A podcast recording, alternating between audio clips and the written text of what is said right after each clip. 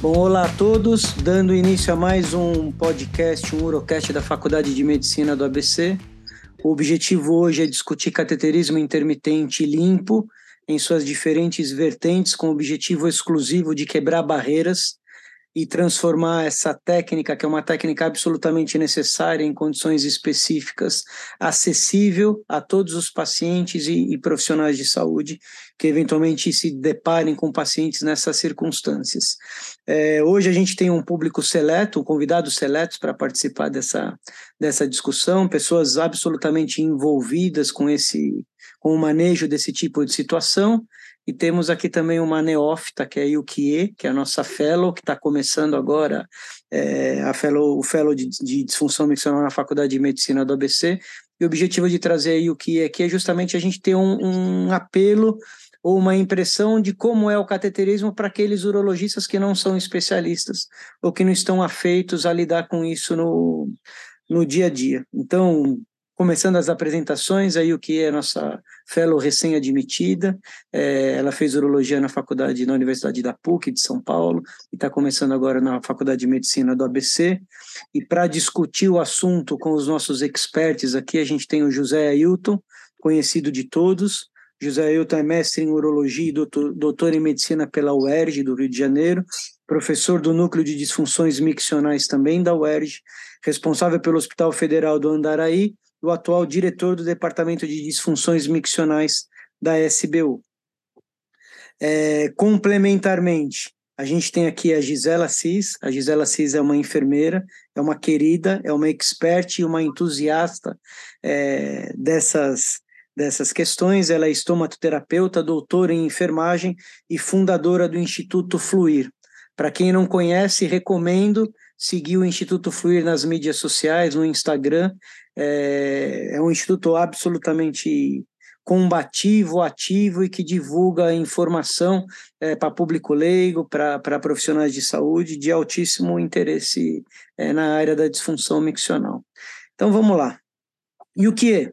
Você que está começando nesse caminho agora e, e, e se propôs a, a lidar com pacientes com essas situações, como que é para você, ou como era para você até então, lidar com a indicação do cateterismo intermitente? É fácil no dia a dia explicar para um paciente, abordar para um paciente a, a, a, importância, a necessidade de manejar a bexiga dessa, dessa forma? Como é que foi sua formação em relação a esse, esse tipo de paciente, essa abordagem?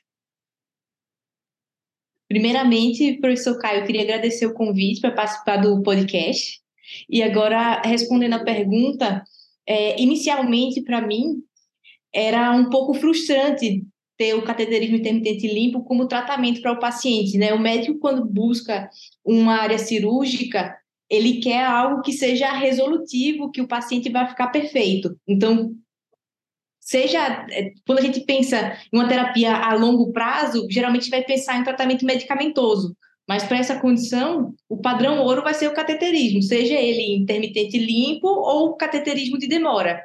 Então, para mim, como médica, inicialmente foi um, um pouco chocante, por assim dizer, propor isso para o paciente, porque muitas vezes é uma terapia que vai ser definitiva e até para o próprio médico ver que para o paciente isso vai ser incômodo, mas na realidade tem o objetivo de, de promover a independência do paciente e, e a qualidade de vida, né?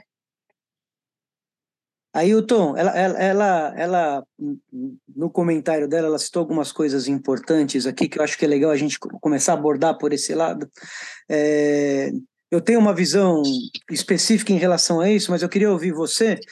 É, eu acho que a indicação do cateterismo, o preconceito de indicação do cateterismo, muitas vezes parte do próprio profissional de saúde, do próprio médico, que tem restrições em relação a colocar essa abordagem para o indivíduo, para a família, que normalmente está numa situação aguda, uma situação que não é muito confortável do ponto de vista de saúde. Você concorda que os profissionais de saúde em geral e até os urologistas têm uma certa restrição ou um, um preconceito em relação à indicação é, do método? E se você concordar com essa parte, quais são suas sugestões ou como que você maneja isso no dia no dia a dia? Como é que você aborda seus pacientes? Olá, Caio. Olá, amigos que nos acompanham no podcast.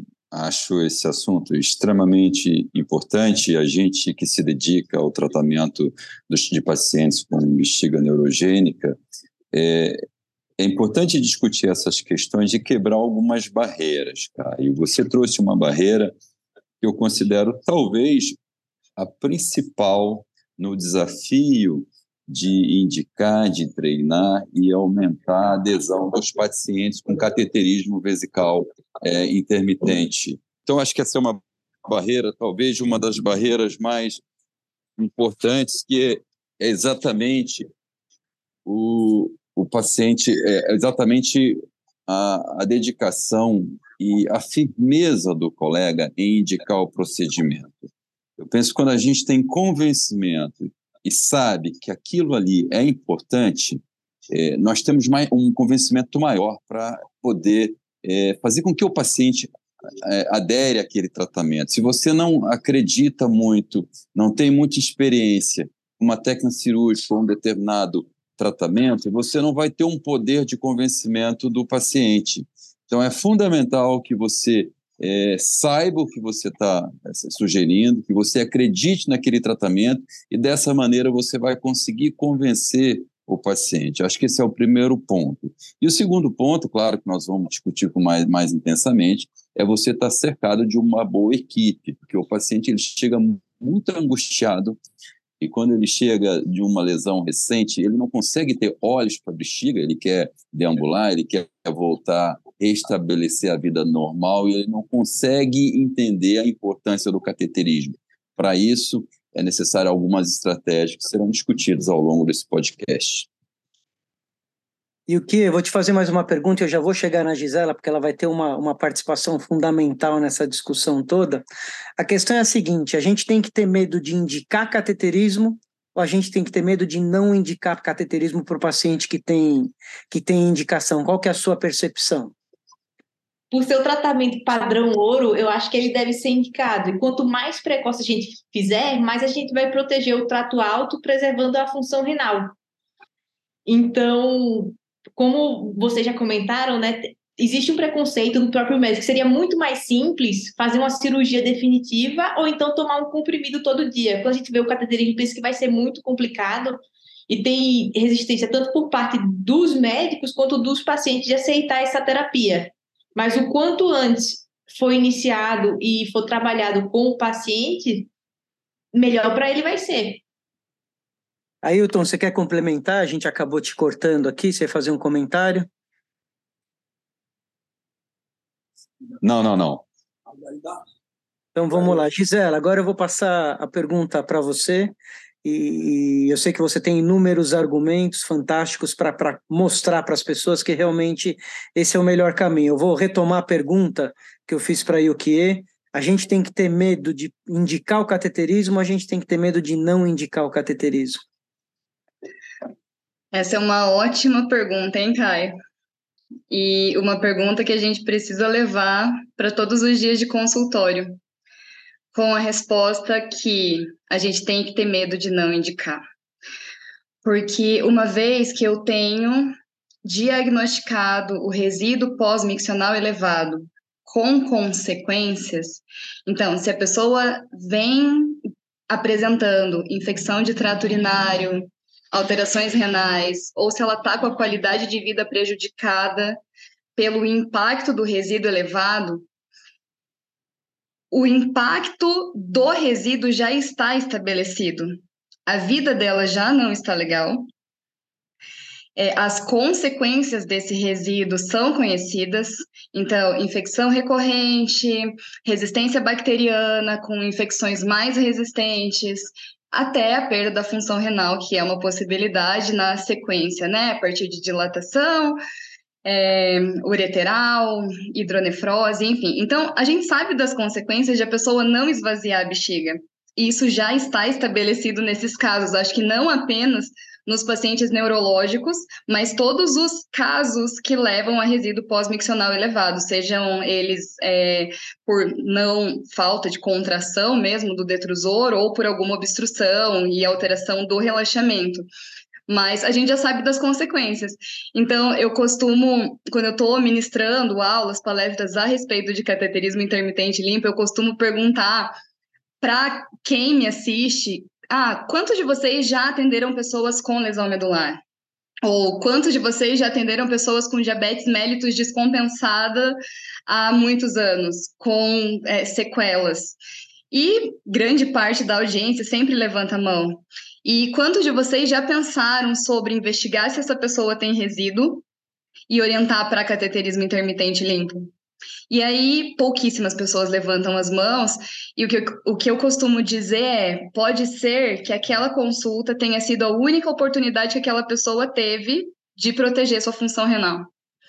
Porque é isso, infelizmente ainda somos poucos militantes pela causa, então é estabelecido, assim, esvaziamento incompleto precisa, a curto, médio ou longo prazo, ser resolvido. Se vai reverter ou não, a clínica dirá, mas naquele momento é o esvaziamento.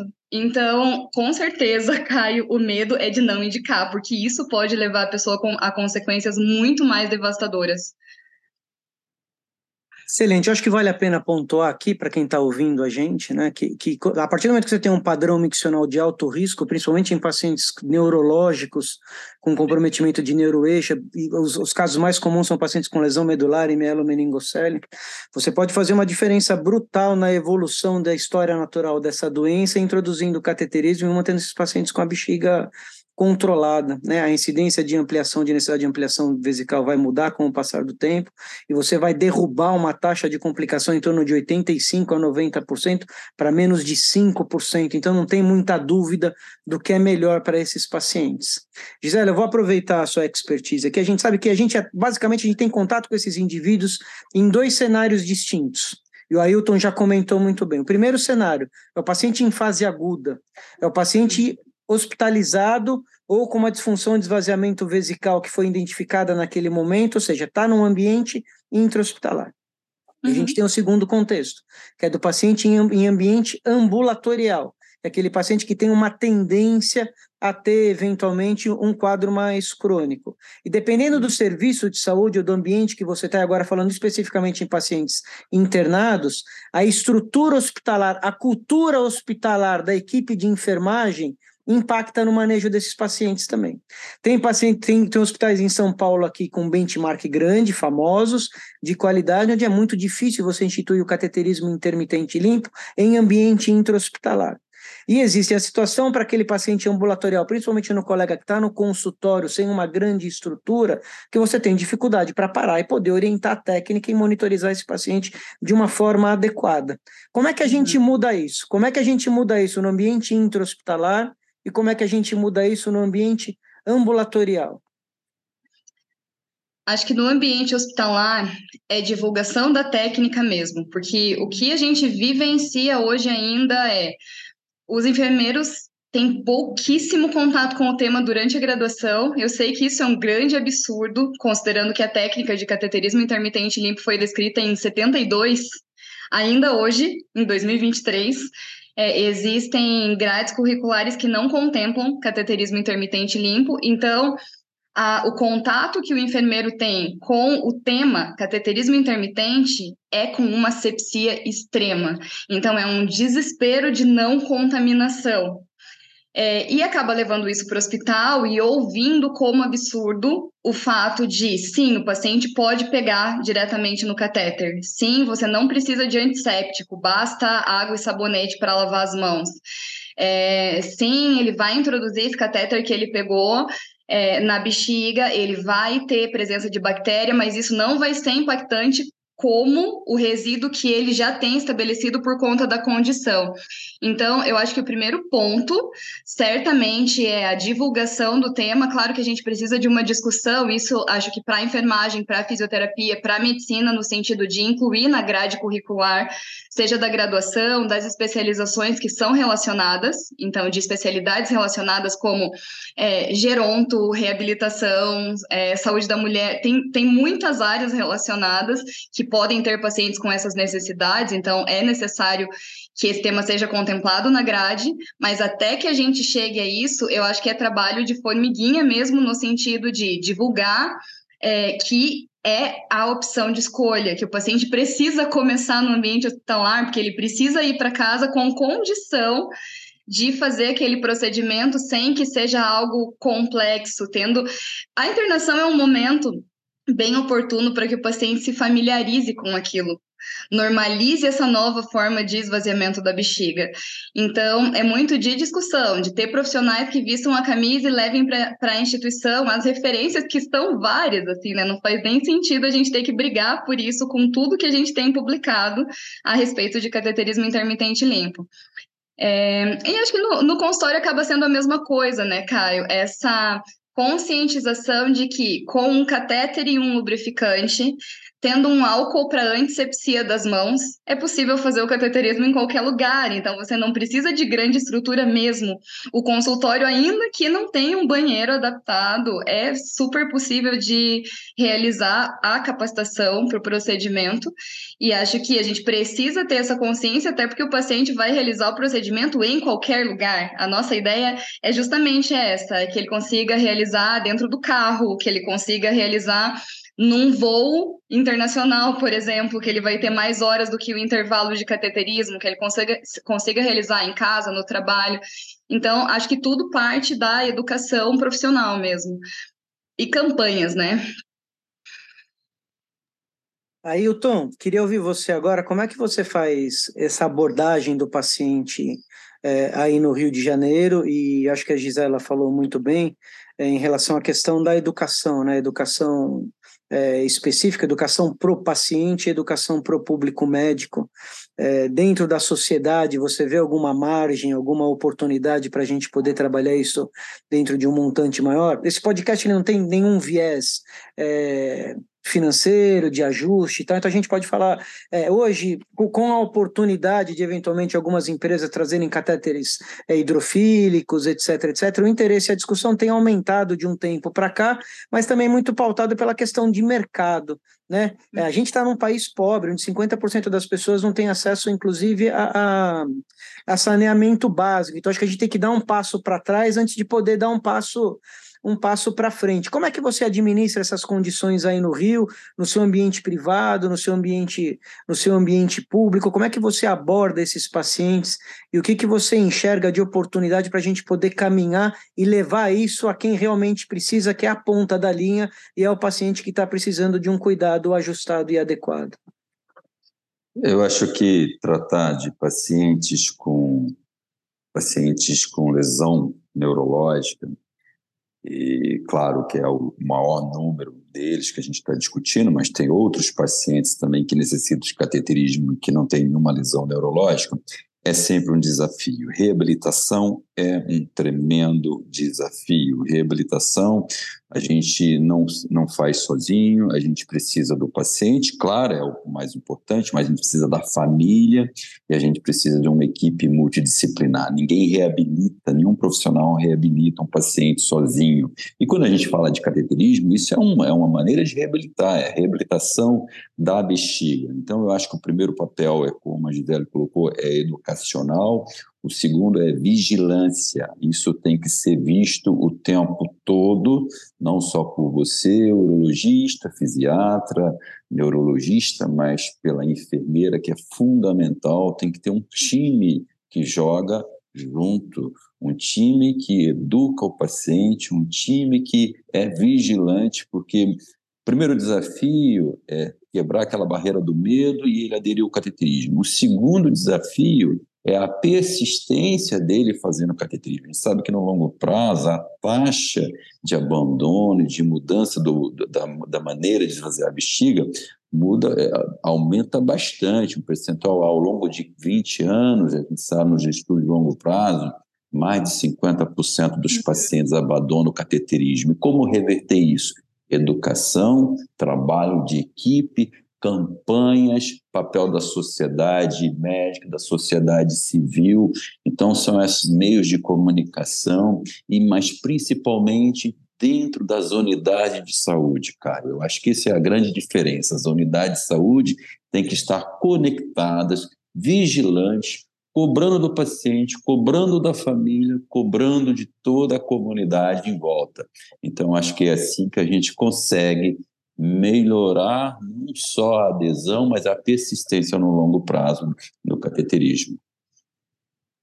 Excelente, Ailton. É, a Gisela tocou nesse assunto, você falou muito bem também, é, e é fundamental a orientação e a persistência, principalmente no primeiro mês, nos primeiros 40 dias, de ficar em cima, avaliar, ver como é que esse paciente está aderindo às dificuldades, é, para a gente poder organizar isso de uma forma em que seja realmente produtiva. Eu vou voltar para a Gisela daqui a pouco, mas a gente falou muito em educação de saúde, eu queria fazer uma pergunta para a Yukie, porque, doutora, eu passei num médico aí que pediu para eu passar uma sonda, para esvaziar a bexiga. Eu fui pegar o um material no posto.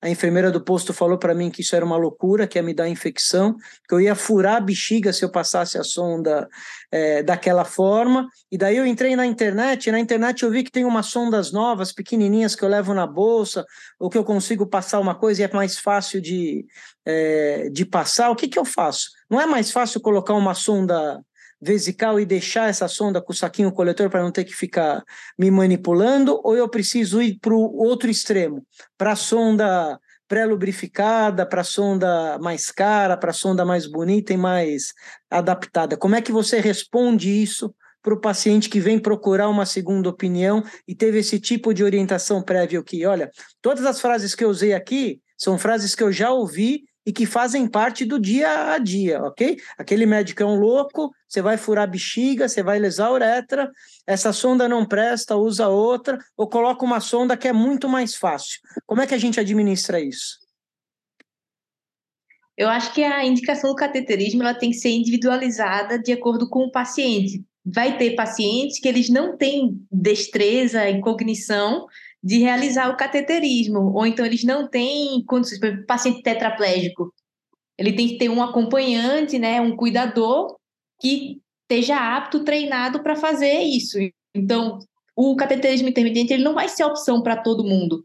Tem pessoas que realmente vão vai ser mais adequado você prescrever o cateterismo de demora. Mas para as pessoas que têm condição de fazer o cateterismo intermitente, né, que a gente sabe que tem uma é, reduz a chance de infecção, você tem que ver a, a custo-efetividade do que você está prescrevendo, que a gente sabe que o cateter hidrofílico ele é muito mais caro do que a sondinha simples de, de PVC com o lubrificante. E o álcool gel, ou então água e sabonete para higienizar a mão já basta. Então, e, e uma coisa que eu discuti com o senhor até essa semana, né? Tem paciente que o senhor falou que acha o cateter hidrofílico escorrega, então acaba que atrapalha mais do que ajuda. Principalmente se for para você cateterizar uma criança, né, que tem o pênis pequeno, então não dá muito apoio. Então tem que ver o que vai se adaptar melhor à realidade de cada paciente e do seu cuidador. Gisela, é, a gente talvez algumas colocações com, com o tempo elas, elas se modifiquem e é, e é legal ver como eventualmente a pessoa conforme vai caminhando vai evoluindo nesse nesse aprendizado. Sondagem vesical de demora é uma coisa que a gente deve deixar como última das últimas das últimas opções e vai ser uma conduta absolutamente excepcional é, nesse tipo de situação, porque a taxa de complicações é gigantesca. Mudar da uretra para o catéter suprapúbico só vai diminuir a taxa de complicações uretrais via de regra. A gente tem muito, muita dificuldade de conseguir literatura e ter evidência porque as definições de infecção, de estenose, de complicação são muito variáveis, as amostras são heterogêneas, então é difícil você ter é, uma robustez de impacto ou de dado para poder é, justificar uma conduta ou outra. A gente já vai entrar é, na pormenorização da discussão do tipo de sonda com o Ailton, mas o que eu queria ver de você, ouvir de você, porque eu acho que você pode ter uma grande contribuição nesse sentido, é o que, que a gente tem que fazer ou pode fazer para aumentar a aderência desses pacientes a médio e longo prazo e como que o profissional de enfermagem, ou melhor, a equipe multidisciplinar precisa se comportar, atuar e como acompanhar esse indivíduo para melhorar a aderência, diminuir as complicações e, consequentemente, proporcionar um melhor resultado de médio e longo prazo para uma condição que é crônica e potencialmente grave. Nossa, essa pergunta daria três podcasts, né? Sobre barreiras de adesão e estratégias de enfrentamento. Mas tentando sintetizar as nossas possibilidades, eu acho que o primeiro ponto é estarmos disponíveis para escuta. Não dá para gente tomar uma postura de ah, o cateterismo intermitente limpo é algo muito simples, muito prático, todo mundo aprende, é, reduz significativamente a taxa de infecção, é muito difícil ter lesão de uretra, porque o cateterismo é a opção de escolha, é padrão ouro para gerenciamento do esvaziamento vesical incompleto. É, porém, ele não é livre de complicações. Acho que esse é o primeiro ponto. Então, a partir do momento que eu indico, eu preciso também dar conta de lidar com o que pode aparecer pelo caminho. É, segundo ponto, normalmente o paciente que está com indicação para cateterismo intermitente limpo, ele também está enfrentando uma nova condição de vida, por exemplo, por conta da lesão medular. Então, é, a gente precisa se colocar né, nesse lugar de vamos juntos. A gente tem uma condição para ser resolvida, a condição é sua, né? No caso do paciente, a condição é sua, eu consigo ajudar mas no sentido de dar as mãos e dar um passo de cada vez. Porque algumas vezes nós, profissionais de saúde, entramos numa postura julgadora como se nós não fôssemos tão humanos quanto o paciente e não falhássemos na adesão de coisas que nós queremos mudar no dia a dia ao longo da vida toda. Então, quanta coisa a gente quer fazer de diferente, ah, meditar, comer melhor, praticar atividade física e que a gente acaba não cumprindo por questões da vida real. Para o paciente vai ser a mesma coisa. Então, acho que essa consciência de eu preciso escutar, entender como ele está vendo essa situação é o primeiro ponto. É, porque até tem um, um estudo que foi um estudo de mercado, assim, que ouviu mais de 2 mil pacientes que tiveram indicação de cateterismo intermitente limpo e eles organizaram as justificativas que os pacientes traziam para não aderir ou não dar sequência ao uso do catéter no cateterismo intermitente limpo. E as barreiras que esses pacientes enfrentavam eram coisas do tipo medo de se machucar, é, sentimento de solidão por não compartilhar sobre a sua forma de esvaziamento vesical com outras pessoas. Então, tem pessoas que nunca contaram para o parceiro, para o namorado, para a namorada, que é dessa forma que esvazia a bexiga. É, tem pessoas que acham que vão desenvolver disfunção sexual por causa da introdução do catéter na uretra. Tem pessoas que acham que não vão mais conseguir sair de casa a partir do momento, que vão viciar a bexiga com esvaziamento. Então, eu acho que o primeiro ponto, existem vários medos possíveis. E a gente tem resposta para cada um desses medos. Só que a gente só vai conseguir responder se a gente perguntar, se a gente estiver aberto para escutar e escutar sem julgamento. Tanto nesse início, porque a gente tem três fases né, na capacitação: a fase de motivação, que vem antes da fase de planejar de fato. Então, o paciente precisa querer. Enquanto ele não quer de fato, não adianta. Ele pode fazer o cateterismo perfeitamente bem, mas se ele não estava motivado, ele vai parar de fazer daqui a pouco. Então, o primeiro ponto é tem que alcançar a motivação com tudo que for necessário de informação. Segundo ponto é o planejamento. Então, só quando ele está motivado, eu planejo a vida dele com o cateterismo. E aí sim eu parto para ação. E a ação individualizada, né? Nesses três momentos, ouvir aquele paciente. Não tem receita de bolo. Excelente. Ailton, é, acho que, que é uma unanimidade aqui é, a gente avaliar que quem, quem, quem, administra esse tipo de paciente tem que ter um certo grau de sensibilidade, de escuta, é, de comprometimento e tem que ter coração, né? Porque sem coração é difícil de você conseguir se colocar nessa, nessa posição e entender exatamente como que o paciente está é, tá administrando. A gente já, já, já comentou aqui a respeito da disponibilidade de diversos tipos de material hoje é, para fazer o cateterismo, já conversamos a respeito das dificuldades de avaliar é, os dados disponíveis com, com uma certa independência frente a, a evidências robustas de fato. E a gente está num país eminentemente pobre, onde a gente tem barreiras de acesso, barreiras de saúde, de saneamento, de entendimento. Muitas vezes esses pacientes têm um nível socioeconômico baixo e motivá-los e explicá-los a, a, necessidade de usar esse tipo de dispositivo é muito complicado. É, como é que você enxerga a questão?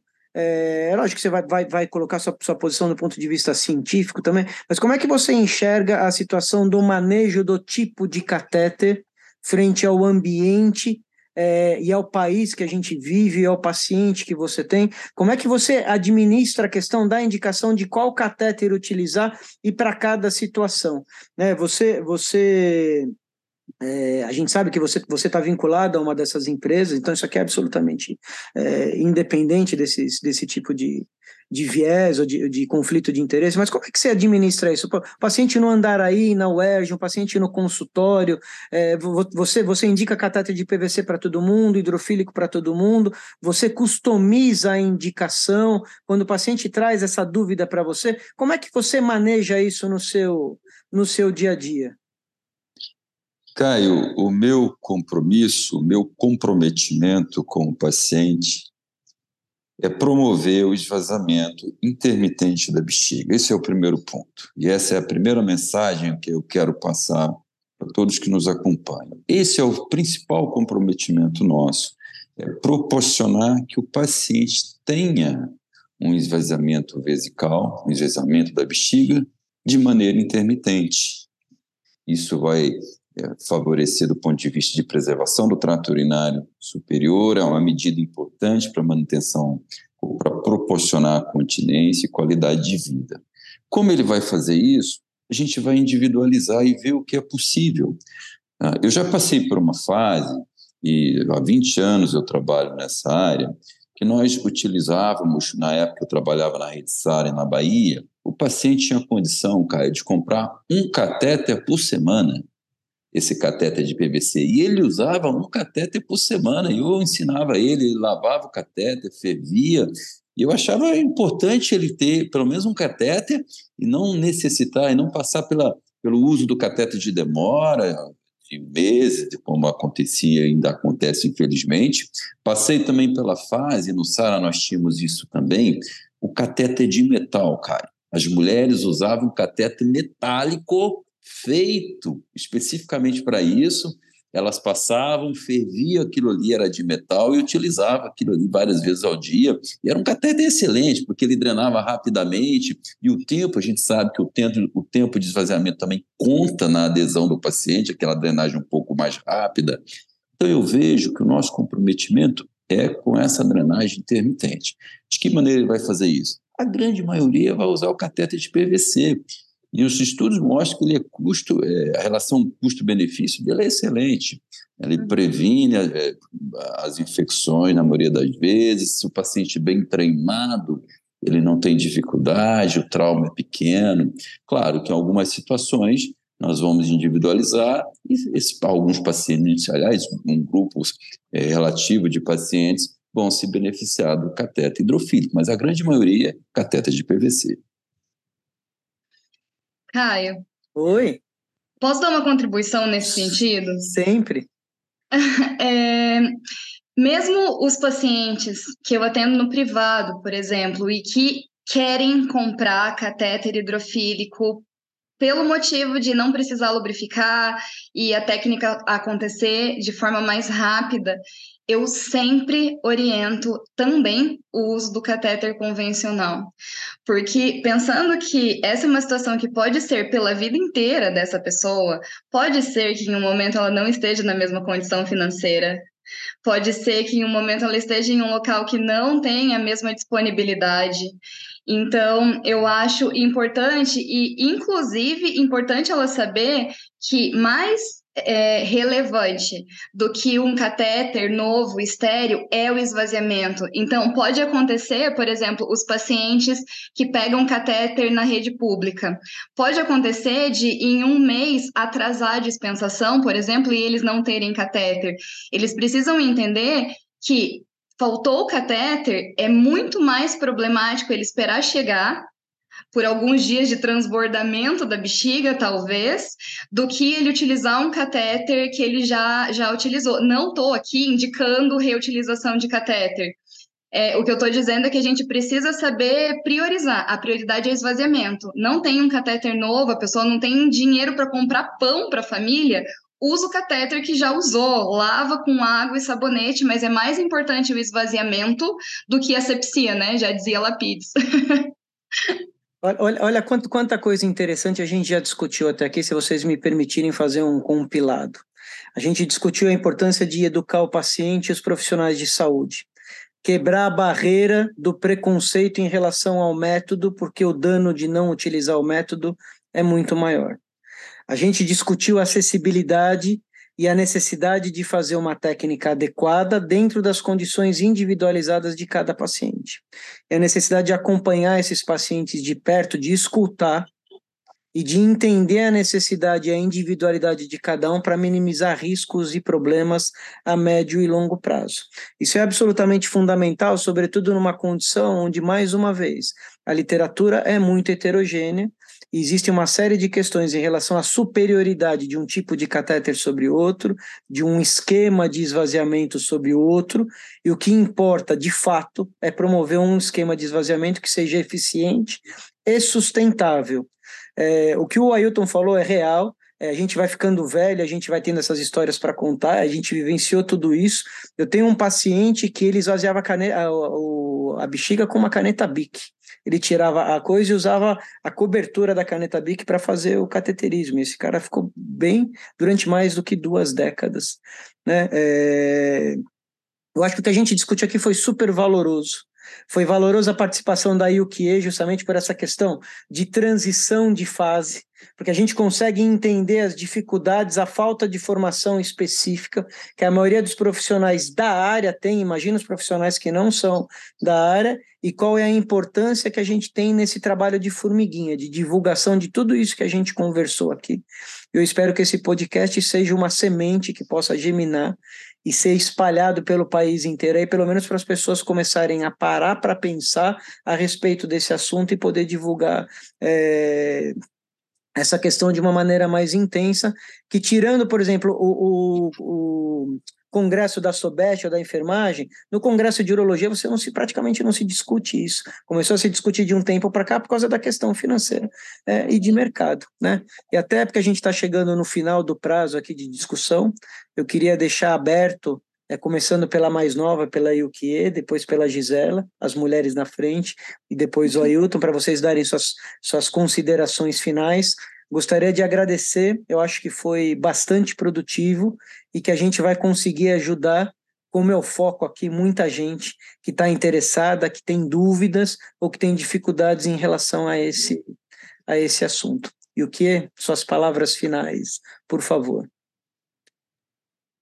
Então, a gente sempre deve pensar no paciente, né? Cada caso é um caso, e não ter medo de indicar o cateterismo intermitente de forma precoce.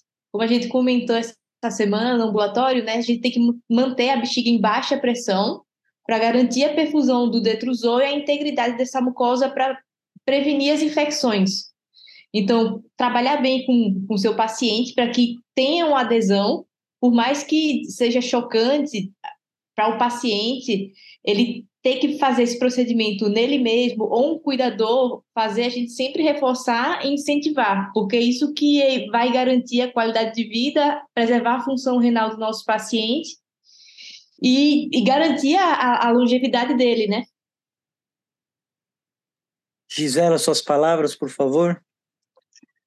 Acho que complementando esse ponto que a Yukie trouxe é você não erra indicando, né? Se você indicar e não precisar de cateterismo daqui a pouco, é só parar, né? Não tem grandes problemas em tentar se você está suspeitando que esvaziamento não está legal, mas você tem grandes problemas em não indicar.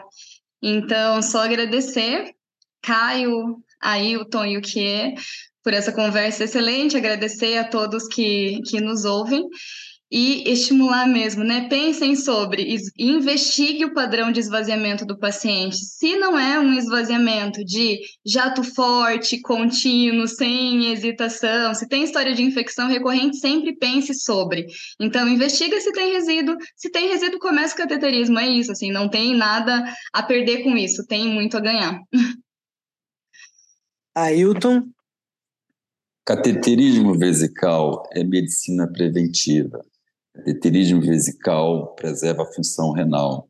Cateterismo vesical evita insuficiência renal, evita hemodiálise. Sinta teu paciente, passe com segurança para ele. Se você confia no procedimento, você acredita, você vai ter um poder muito maior de convencimento e você vai fazer toda a diferença na vida futura dele. Então, essa é a mensagem que eu passo. Cateterismo é simples, é barato, mas é extremamente eficiente. Bom, mais uma vez eu queria agradecer a participação de todos, convidar os ouvintes para continuarem seguindo o Urocast da Faculdade de Medicina do ABC e até a próxima.